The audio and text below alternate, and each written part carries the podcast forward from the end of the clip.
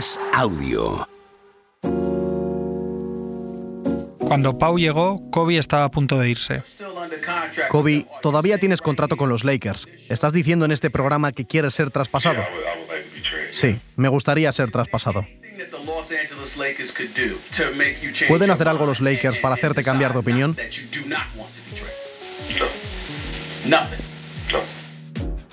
El mejor jugador de los Lakers, el emblema de la franquicia, estaba harto. Harto de que le dijeran que ni se acercaba a la alargada sombra de Michael Jordan. De que le repitieran que sin Shaquille O'Neal a su lado jamás ganaría otro anillo. Y de que se dijera que sus estadísticas y sus anotaciones explosivas no convertían a su equipo en aspirante al título. Shaquille, ¿cuál es tu opinión de Kobe como jugador? Es un gran jugador. Creo que si cambiase ciertas cosas, sería el más grande que jamás haya jugado a este deporte. En Los Ángeles había miedo, tal y como nos cuenta el director de documentales californiano Patrick Green. Shaq se había ido y había ganado un campeonato. Y Kobe era ahora el centro de los Lakers. Kobe era sobrehumano entonces. Y creo que los aficionados de los Lakers tenían miedo. Los aficionados de los Lakers que amaban a Kobe estaban como, vamos a perderle. ¿Qué va a pasar aquí? Había un miedo real a que Shaq se fuera y luego Kobe se fuera. Y Dios no lo quiera, que se fuera a los Clippers o algún otro equipo. Era como si tuviéramos a nuestro mayor miedo llamando a la puerta. Y recuerdo que entonces los aficionados de los Lakers estábamos en una especie de sitio oscuro. Siempre he amado a Kobe y siempre he amado la manera en la que abordaba las cosas, siempre queriendo ganar. Pero guiaba a la gente de manera equivocada, y más aún entonces en Los Ángeles, que estaba diciendo que quería ser traspasado justo antes de que viniera Pau. Pero entonces, en plena zozobra, llegó Pau Gasol. Bill Walton, ¿qué va a pasar ahora? Los Lakers están sextos en el oeste, pero son ahora los favoritos en la conferencia oeste. Mark, este es un día épico e histórico para Los Ángeles, porque Los Ángeles no ha dado nada y ha conseguido un hombre grande que puede correr, rebotear, pensar, atrapar. Es lo contrario de Kwame Brown. Um, Creo que cuando ocurrió el traspaso todo el mundo estaba encantado, pensando en cómo podíamos haber conseguido a Pau Gasol por Kwame Brown y poco más, pero lo lograron. Y solo recuerdo estar muy emocionado porque era como, wow, tenemos a un jugador grande muy habilidoso junto a Kobe. Era como la segunda parte, el comienzo de la segunda versión de Kobe en cierto modo, su segunda oportunidad por el campeonato. Es el traspaso que alargó y redefinió la carrera de Kobe Bryant en los Lakers, el movimiento que facilitó su transformación en un líder más saludable, más maduro y más pendiente de sus compañeros. Así se forjó la narrativa del héroe global, del referente con el sello de la Mamba Negra, el apodo que se había dado a sí mismo. Ese Kobe como ídolo definitivo, el de la Mamba Mentality, empezó a coger forma cuando Gasol dejó Memphis. Kobe, sienta bien que puedas anotar seis puntos y aún así conseguir la victoria. No te lo puedes imaginar, esto hace muchísimo más fácil jugar. Teníamos muchas armas antes, pero ahora acabamos de sumar una importantísima al equipo. El gran terremoto se forjó en silencio. La llegada de Pau a Los Ángeles pilló por sorpresa a todo el mundo. Kobe, estáis 32 a 7 desde que Pau Gasol viste vuestro uniforme. Sí, es un muy buen traspaso. Sí, no está mal. Esto es algo insólito en el deporte estadounidense. Antes de un gran traspaso suele haber mucho ruido mediático, rumores, secretos a voces y cruce vertiginoso de informaciones. Stephen, ¿crees que los Lakers han dado demasiado para conseguir a un jugador que ha sido etiquetado como blando, aunque sume 19 puntos y 9 rebotes por partido, como solo hacen otros 11 jugadores? Es una pregunta trampa. Han entregado a Kwame Brown. ¿A quién le importa? Primero, vamos a entender una cosa. Cuando das tres primeras rondas de draft y eres un equipo con calidad y opciones en playoff, no importa mucho realmente. Pero esta vez nadie, ni los grandes periodistas ni las grandes tertulias, vieron venir lo que se estaba gestando. Por eso fue conocido como el Ninja Trade, el traspaso ninja. Phil, cuando Mitch Kupchak te dijo algo como puedo traerte a Pau Gasol por Kwame Brown, ¿qué le respondiste? Nadie se lo esperaba, ni siquiera uno de los grandes pensadores de la historia del deporte, Phil Jackson. El Señor de los Anillos, el maestro Zen que entrenaba a los Lakers y que antes, en los años 90, ayudó a convertir a Michael Jordan en el campeón eterno. La incorporación de Pau nos aporta la movilidad para tener el efecto de torres gemelas. Tener dos jugadores de siete pies en pista a la vez también te ofrece la posibilidad de probar cosas diferentes con la alineación. Esto nos permite avanzar bastante en nuestro objetivo. Si Phil Jackson estaba incrédulo, los aficionados se sentían aliviados. Kobe se quedaba en casa. Sí, ese primer año creo que la gente lo vio como, vale, bien, Kobe está contento ahora, están ganando. Kobe se va a quedar aquí y podemos de verdad hacer carrera con este equipo, lo cual era fantástico. Era como el segundo capítulo del cuento de la vida de Kobe. Y además éramos lo suficientemente afortunados como para tener un asiento en primera fila. Empezaba una nueva vida en Los Ángeles alrededor de Kobe y Pau. Sí, sí, me gusta. Pau Gasol, siempre un Laker. Episodio 3. Kobe, el hermano mayor. Yo siempre, cuando tengo esta conversación, eh, hay que poner el contexto de sobre todo lo que estaba pasando con Kobe Bryant. Que había dicho que estaba ya harto, que se quería ir, estaba a punto de. Bueno, había pedido el traspaso, ¿no? Y de repente eh, la llegada de Pau significa que vuelven a ponerse los Lakers súper competitivos, eh, con una pieza además que creo que, bueno, esto, esto nunca se sabe cómo, cómo va a ser ese encaje, cómo va a funcionar y demás. Pero es que al momento se ve que hay una complicidad y hay una relación excelente entre ambos. Y eso salpica el buen rollo entre todos los demás. Es que lo podías ver desde el primer partido, cómo jugaban el uno con el otro. Era muy dinámico. Simplemente flotaban. Era una muestra de cómo el baloncesto debía ser jugado. No era siempre uno contra uno. Tanto Patrick Green como Antonio Martín Guirado, corresponsal de la agencia F en Los Ángeles cuando Pau jugó allí, coinciden en que desde el principio fue un idilio, una unión perfecta, dentro y fuera de la cancha. Para Jorge Garbajosa, presidente de la Federación Española de Baloncesto y compañero durante muchos años de Pau en la selección, había un factor clave para entender que ese encaje fuera tan perfecto. Yo no he visto a nadie tan ambicioso como Pau. No he jugado con nadie. He jugado en muchos sitios con muchos jugadores. De esa ambición casi animal, yo no he visto a nadie como Pau. Y Kobe era igual. La ambición malentendida suele echar todo por tierra, pero cuando ese deseo se articula y se canaliza bien, te puede hacer imparable sobre todo cuando lo comparte todo el equipo, cuando se dan la mano talento, esfuerzo y comunicación. La relación tuvo un punto de partida. Lo primero de todo es que yo llegué sobre las doce y media de, la mañana, o sea, llegamos a las doce de la noche, eh, y Kobe ya me había dicho que cuando llegara al hotel que le dijera que quería venir a verme a la habitación. Entonces, a la, yo a la una, una y media, el partido lo teníamos, o lo tenía el equipo el día, el día siguiente a las 12, 12 y media del mediodía. Y dijo, si quieres descansar, ya nos vemos mañana por la mañana, que no te preocupes y tal. No, no, no, vengo a tu habitación. Pau ya ha contado cómo fue recibido por un Kobe que lo esperó hasta la madrugada para conocerlo en un hotel de Washington. Un recibimiento a la altura del reto que inmediatamente le propuso. No podían perder tiempo porque el objetivo era claro, ganar la NBA. Y ganarla ya bienvenido, eh, estoy muy ilusionado de que estés aquí, porque él lo, venía él lo veía como esa, como esa oportunidad de volver a estar arriba, ¿no? mi incorporación. Eh, y dice, bueno, estás, tal, estoy muy ilusionado, pero ahora vamos a ganar el anillo. ¿no? Entonces ya me mandó el mensaje ya, al, al aterrizar.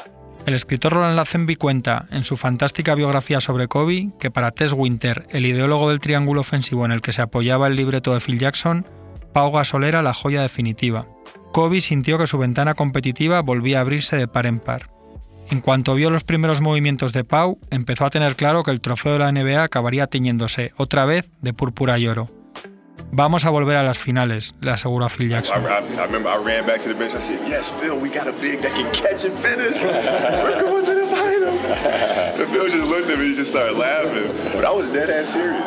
Y volvieron, tres años seguidos y en dos alcanzaron la gloria absoluta, el momento más dulce que un jugador puede vivir. Pero llegar a ser una de las parejas con más química e inteligencia en pista de todos los tiempos no puede ser tan sencillo, algo instantáneo.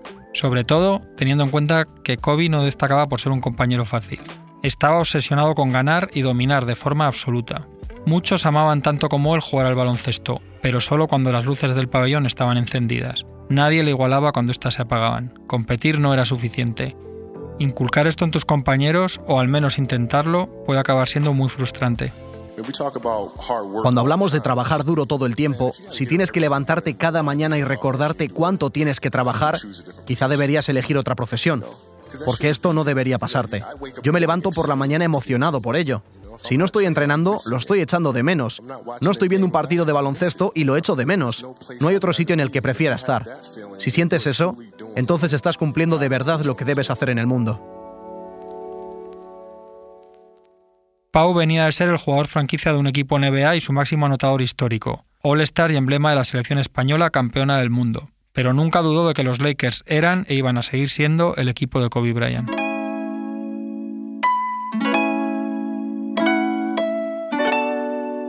Gasol funcionaba como un líder más calmado, sonriente desde el calentamiento previo al partido y siempre amable con la prensa.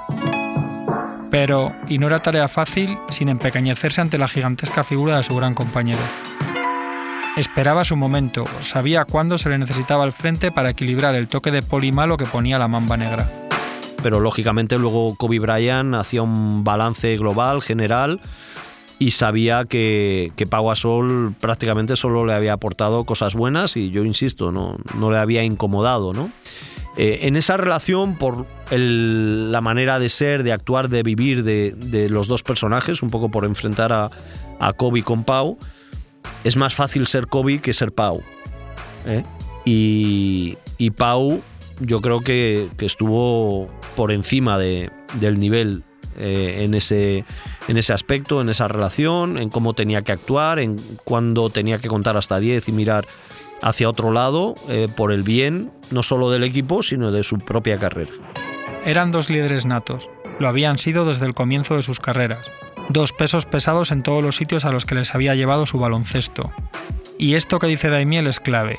En esas circunstancias resultaba más fácil ser Kobe que Pau. Era el momento de demostrar inteligencia y madurez, de mirar hacia otro lado cuando tocaba y, sobre todo, de ponerse a trabajar mano a mano, como nos cuenta una de las personas que más cerca vivió el día a día de esta pareja. Uh, mi nombre es uh, Dr. Marco Núñez, soy un, aquí, en los Estados Unidos se refiere a athletic trainer, um, como fisioterapeuta allá en Europa. He trabajado, trabajé con los Lakers, empecé en 2008 hasta el año de 2019. Tuve la oportunidad de trabajar con Pau Gasol cuando estaba con los Lakers y trabajé con él cuando ah, ganamos dos campeonatos en el NBA. Marco Núñez, que fue jefe de fisioterapia de esos Lakers, sabe mejor que nadie cómo se preparaban las estrellas del equipo angelino. Pau Gasol era, es un hard worker, hay, que decir. Eh, cuando, cuando empezó, creo que él estaba todavía estaba tratando de averiguar cómo iba el, how he was going to fit with the Lakers. Y, y, él inmediatamente entendió que era, he was going to be a perfect fit con los Lakers, iba a entrenar con, con Kobe. Y la, la, más importante cosa es que Kobe entendió que él necesitaba a Pau Gasol para tratar de ganar eh, unos campeonatos. Um, entonces, como se dice en inglés, uh, Kobe took Pau under his wing y, le enseñó lo que él tenía que hacer para, para ganar los campeonatos y la dedicación que él que necesitaba que, que uh, hacer. Now, Pau is, como se he's a great competitor. He had it inside him. Kobe kind of just helped bring him out of him.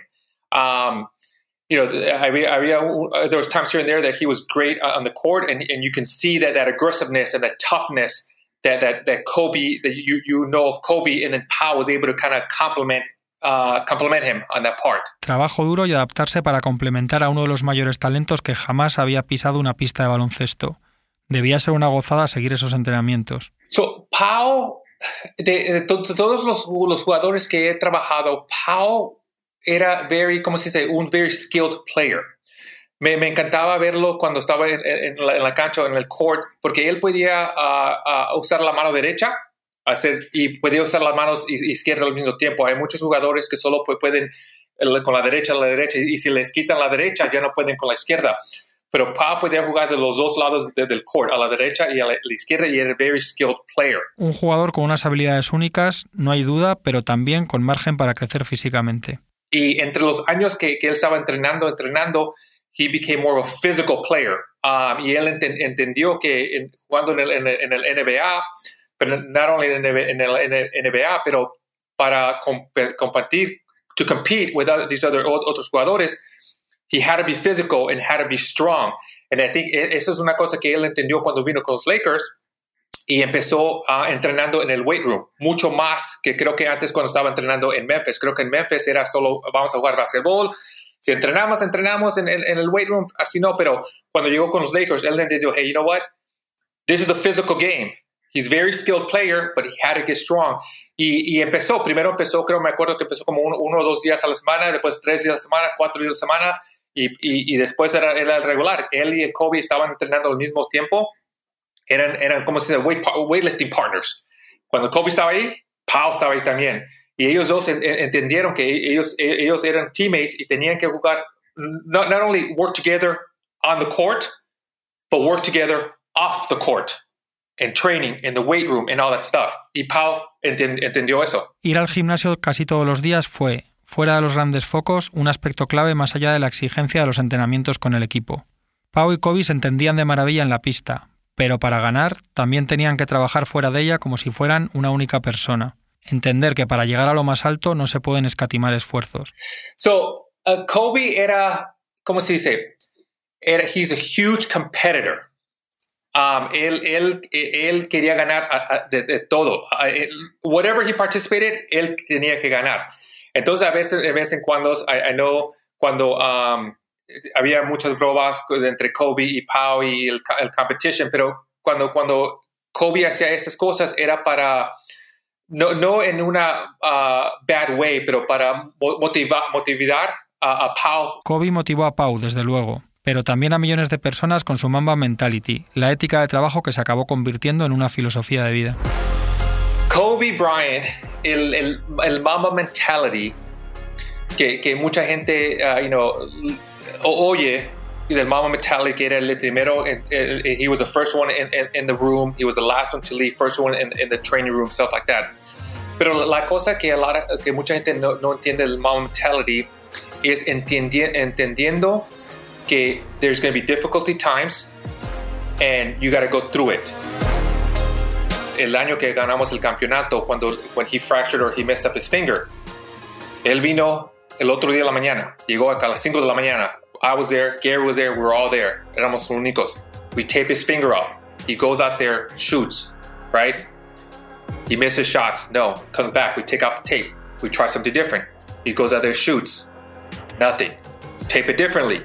He goes out there, shoots, makes one, makes two, makes three, makes 10. He's like, okay, fine, boom, I got it.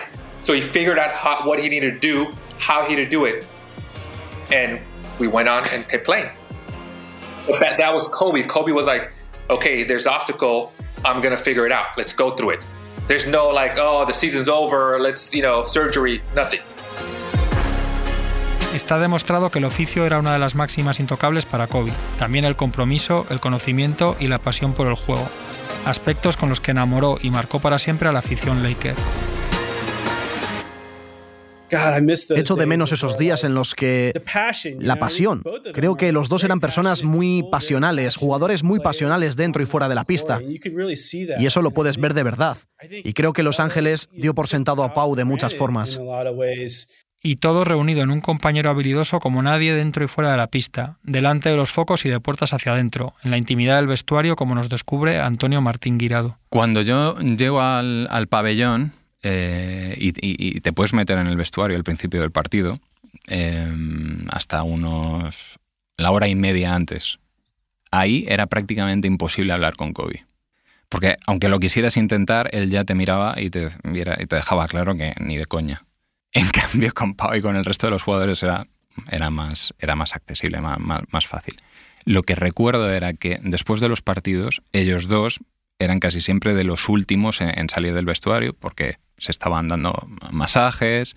Eh, a, Pau, sobre todo, también no le gustaba mucho vestirse delante de, los periodistas, prefería vestirse dentro y luego ya una vez que estuviera listo salir y atender a la prensa. Y yo recuerdo eso mucho, de, esta, de que esa puerta se abría y se cerraba, se abría y se cerraba. Y yo viéndoles a los dos, por la verdad, no me interesaba sacar declaraciones de, nadie más, siempre les esperaba a ellos. Y estaban juntos, siempre hablando, tumbados en las camillas, entre ellos, analizando el partido, estaban viendo la repetición de cosas, hablando entre ellos. Y tengo esa, esa imagen siempre aquí, grabada, grabada en la cabeza. Y luego salen, muchas veces eh, salían juntos y decían, venga, que sí, que así nos lo, lo, repartimos. Y a mí eso me venía muy bien, porque lógicamente me dejaban a, Pau solo.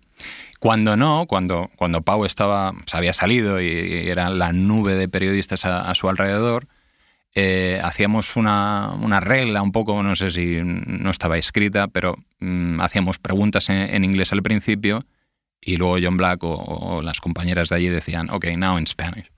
Y entonces ya me quedaba yo igual cinco minutos a solas, porque prácticamente, ah, no te voy a decir que todos los partidos, pero la gran mayoría estaba yo solo eh, en español. Podían estar discutiendo, podían estar diciéndose de todo, no, no de todo, pero en plan de, no, no, porque así, tal cual, o, riéndose, o buscando la complicidad de decir, mm, como esas imágenes que hemos visto muchas veces de decir, no sé qué, todo el bloqueo y lo a continuación, pues esos gestos, pero dependía un poco de cómo hubiera ido, pero generalmente siempre era como de risas y, de buen rollo hablando entre ellos, ¿sabes? Complicidad, buen rollo, entender el juego y ser, palabra de la bomba Navarro, dos auténticos killers.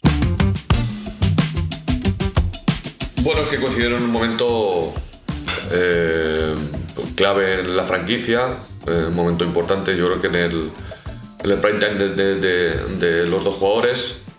Entonces, los dos crearon un, vínculo de, jugar, de ganar, ganar. Bueno, son, son killers que les llamo yo en la, pista, porque, bueno, pasaron, ganaron grandes cosas y también pasaron momentos, yo creo que duros, de, rivalidad. Kobe, como ya se sabe, pues siempre ha sido muy exigente, muy ganador, eh, súper profesional. Y, él, y yo creo que Pau aprendió muchas cosas de él. Eh, él siempre me hablaba maravillas de él, eh, no, no solo a nivel de básquet, sino a nivel intelectual y de todo. La conexión de dos figuras extraordinarias a nivel intelectual, como también recuerda a Maya Valdemoro. Yo tengo la, imagen que tengo de Pau es eh, una jugada que tiene con Kobe Bryant, que nunca se me olvida que refleja la inteligencia, ¿no? Cómo con los ojos le dice hacia dónde tiene que ir, ¿no? Eh, eh, la furia que, tenía. es que era un jugador distinto, hasta con el pelo y la barba. creo que nos ha dejado muchos momentos iconos. Y, momentos para, para el disfrute, el coast to coast que hace una vez en los Lakers, lo habilidoso que era, ¿no? es una pasada. José Manuel Calderón ha desplegado su conocimiento del baloncesto en algunas de las franquicias de mayor renombre de la NBA, incluidos los propios Lakers, y con compañeros que han cambiado este juego como Dirk Nowitzki o LeBron James. Precisamente Calde da buena cuenta de lo que supone tener esta química, llegar en el momento exacto para la persona y el equipo. Era el, jugador perfecto que ellos necesitaban para ese estilo de juego y con un jugador como Kobe Bryant en el que, que además encima le quitaba un poco esa presión también de tener que ser él el, también el máximo anotador, por decirlo de alguna forma. Yo creo que es el momento en el que llega. Eh, Los Ángeles sabían que necesitaban un jugador de ese tipo. Eh, eh, para, para, dar el siguiente salto y yo creo que y, y Pau lo mismo Pau venía de los de Memphis donde sabía que necesitaba un Kobe para el siguiente paso también no yo creo que fueron eh, yo creo que este tipo de, bueno, pues de parejas de, hecho, por decirlo de alguna forma, en el que eh, uno necesitaba los skills que, que, tenía el otro, ¿no? Y para ese equipo para funcionar, ¿no? De la forma que quería jugar.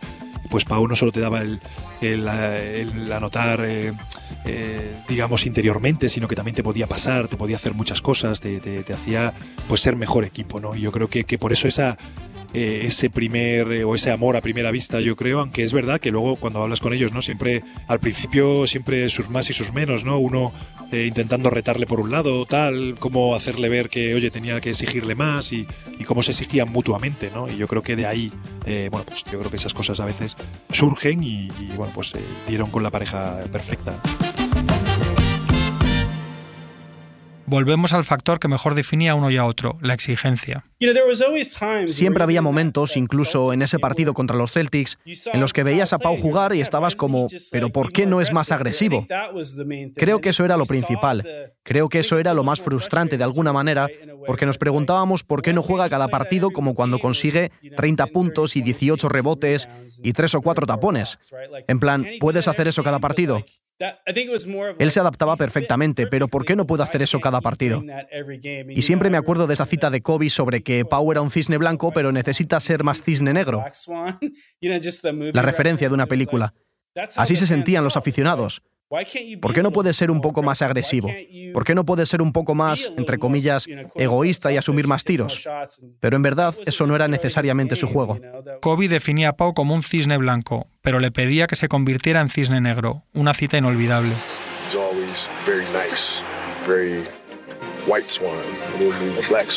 Hay otra figura central que ya hemos mencionado y también la destaca Jorge Garbajosa. Y llega a una franquicia que no solo estaba Kobe, había jugadores de primer nivel, estaba Bynum, etcétera, etcétera, y decir cómo va a encajar. Ahí yo creo que la figura de, Jackson es clave, ¿no? De decir, no, no, aquí, a mí eso de un entrenador hace una plantilla con las piezas, yo creo que el entrenador recibe una plantilla y tiene que encajar las piezas, eso es lo más difícil. Y consiguió combinar que jugaran Pau y Bynum juntos, que tuviera mucho protagonismo sabiendo que Kobe era el gran referente, y esa pero sí había dudas, había dudas, porque es lo que tú dices, una franquicia mediana, Pau es una mega estrella, ahora va a un equipo estrella, a ver cómo se adapta. Bueno, pues en dos días nos quito cualquier duda, como siempre, por cierto. El maestro Zen, Phil Jackson, fue el que tuvo que engrasar las piezas, no solo en el juego, sino también a nivel personal, algo a lo que da mucho valor nuestro seleccionador, Sergio Scariolo. Bueno, el mismo Pau, ¿no? Cuenta que, que el impacto del encuentro con Phil Jackson fue fue muy importante para él, no solo como jugador, sino como, como persona, ¿no? para eh, ayudarle a, hablar con, más franqueza, con, de una forma más directa consigo mismo, a conseguir eh, los recursos eh, competitivos, de reflexión también, de, de digestión de las situaciones que se producían, que, que iba viviendo de una forma diferente. Y por supuesto, ese salto de exigencia que eh, Pau tuvo en los Lakers eh, eh, seguramente fue ayudado ¿no? de la presencia de, de Phil Jackson y de, y de, Kobe Bryant, que son dos personajes, desde luego, extremadamente dados a sacar de las personas que le rodean en un equipo, que les acompañan en un equipo, lo mejor de, ellos mismos, no de sí mismos. Pau ejecutó a la perfección el sistema de juego desde el primer día. Era la joya definitiva para el triángulo ofensivo, como había profetizado Tex Winter. Pero no por obra divina, claro. Alguien que se adapta tan rápido a un entorno tan particular demuestra lo inteligente que es y las horas de estudio y análisis que ha empleado para ello. Um. I mean, uh, uh, él eh, eh, venía in the training room. I used to work with him a lot. I used to tape him before. He had a routine that he wanted to kind of get to, um, type of thing. We did the activation. He was very serious. He was very focused. He was always watching film, stuff like that. Just I mean, like Kobe. Kobe, when he came in, he was always focused.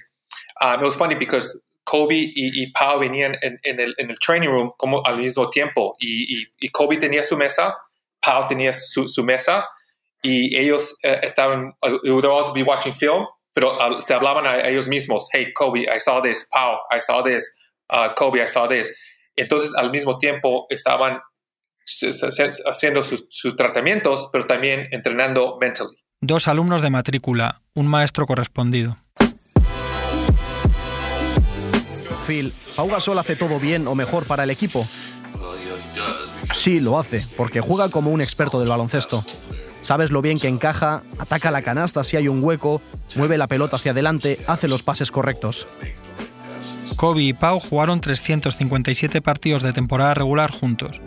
En su primera versión ganadora, la del Three-Pit entre 2000 y 2002, Kobe jugó 461 partidos con Shaquille O'Neal. Formaron la pareja más dominadora que se recuerde, pero no la que más química mostró ni dentro ni fuera de la pista. En cuanto a resultados, Kobe consiguió sus tres primeros anillos junto a Shaquille y sus dos últimos junto a Pau, pero con una relación muy diferente, como recordamos con Antonio Martín Guirado y Patrick Green. Tan importante es para los Lakers la pareja Shaquille-Kobe eh, como lo que fue Kobe con Pau.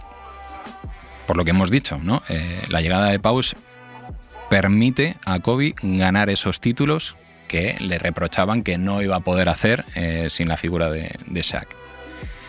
Eh, la relación entre ellos en el momento en el que, en el que Pau ah, deja a los Lakers es como cada vez que va Pau a, los Lakers, el abrazo fraternal, vamos a ver, seamos también sinceros, no siempre fue mm, todo a pedir de boca. Claro que pudo haber eh, fricción, puede haber eh, malentendidos, eh, discusiones en, algún momento. Um, y creo que él y Pau jugaron juntos mejor que con Shaq. Shaq era solo una fuerza. Um, y yo creo que cuando la gente dice que Shaq y Kobe eran como Batman y Robin, yo siempre los veía como Superman y Batman, porque ellos eran magníficos en su propio juego y podían jugar el uno con el otro. Pero en verdad eran dos personas diferentes. Tenían mentalidades diferentes y conseguían las cosas de manera diferente, jugaban de manera diferente. Eran um, simplemente fuerzas de la naturaleza. Y creo que Pau complementó a Kobe mejor de alguna manera, siendo muy cerebral, muy apasionado. Como entendía el juego, podías verlo, era muy poético y lírico. Y por supuesto, Kobe con su formación europea y Pau siendo de España, creo que era simplemente un encaje fácil y podías comprobarlo al momento. La trascendencia de Pau en la carrera de Kobe, el cable gigantesco que le echó para quitarse de encima el fantasma de Shaquille y el anillo que el pívot había conseguido con Miami Heat tras dejar los Lakers, lo resumió Kobe cuando, en un acto previo a la gala de los Oscars celebrado en febrero de 2018, el periodista español Antonio Martín Guirado le preguntó si creía que los Lakers acabarían retirando el número 16 de Gasol. Yo, por lo que tengo entendido, vamos, no sé si al final eh, lo van a usar, pero te cuento que eh, los Lakers hace unos meses me contactaron para poder usar un, un vídeo que yo le grabé a Kobe en, un evento relacionado con los Oscars eh, antes de la ceremonia. Es un almuerzo que organizan para todos los nominados, para que se conozcan entre ellos y, y charlen entre ellos y se conozcan. Y entonces me acerco a él, le digo, Kobe, soy Antonio, ¿te acuerdas de, los Lakers? Y tal, sí, sí, no sé qué, tal, cual. Te, puedo hacer un par de preguntas. Por aquel entonces se estaba debatiendo en, muchísimo en, Los Ángeles, en, los medios de comunicación, precisamente esto. Sí, eh, sería merecedor de que le retirasen la camiseta. Y le hago la pregunta a él y me dice, por supuesto, no hay ninguna duda, yo no gano esos títulos sin Pau. Estoy deseando eh, que llegue el momento eh, de ver cómo su número eh, lo ponen junto a los míos y poder estar a su lado y disfrutar de ese momento. Es, es un, es un vídeo que ahora lo ves y se te pone un poco la piel de gallina. There's no debate. I mean, Powell, when he retires, he will have his number in the rafters next to mine. Uh, the reality is, I don't win those championships without Powell. The city of LA doesn't have those two championships without Powell. So we know that. Everybody knows that. And I really look forward to the day where he's there giving his speech at, at center court in front of all the fans who have supported him over the years. So it's going to be awesome night. Es el vídeo que resume todo, el cariño, la admiración y la gloria compartida. Dos figuras inseparables, inmortalizadas una al lado de la otra, con sus números en lo más alto y con un legado que empezaba en el baloncesto pero trascendía la vida de millones de personas. Pau Gasol, siempre un Laker, es un podcast original de As Audio. Narración Juan Marrubio. Dirección Javier Machicado. Guión y producción José Juan Morales, Juan Marrubio y Javier Machicado. Edición Ana Rivera y Eugenio Viñas. Grabación Javi López. Realización Dani Gutiérrez. Producción ejecutiva María Jesús Espinosa de los Monteros. Y agradecimientos al archivo sonoro de la cadena Ser.